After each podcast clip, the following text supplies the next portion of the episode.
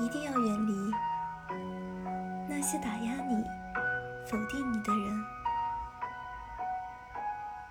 生活已经够难了，被接二连三的糟心事压得喘不过气的时候，听到那些否定的话，真的会让人情绪崩溃。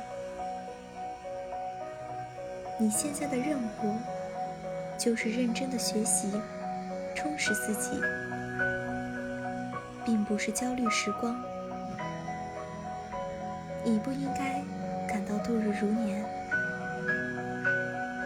其实时间过得是真的快，每天都有那天要完成的事情。你在三四月做的事情。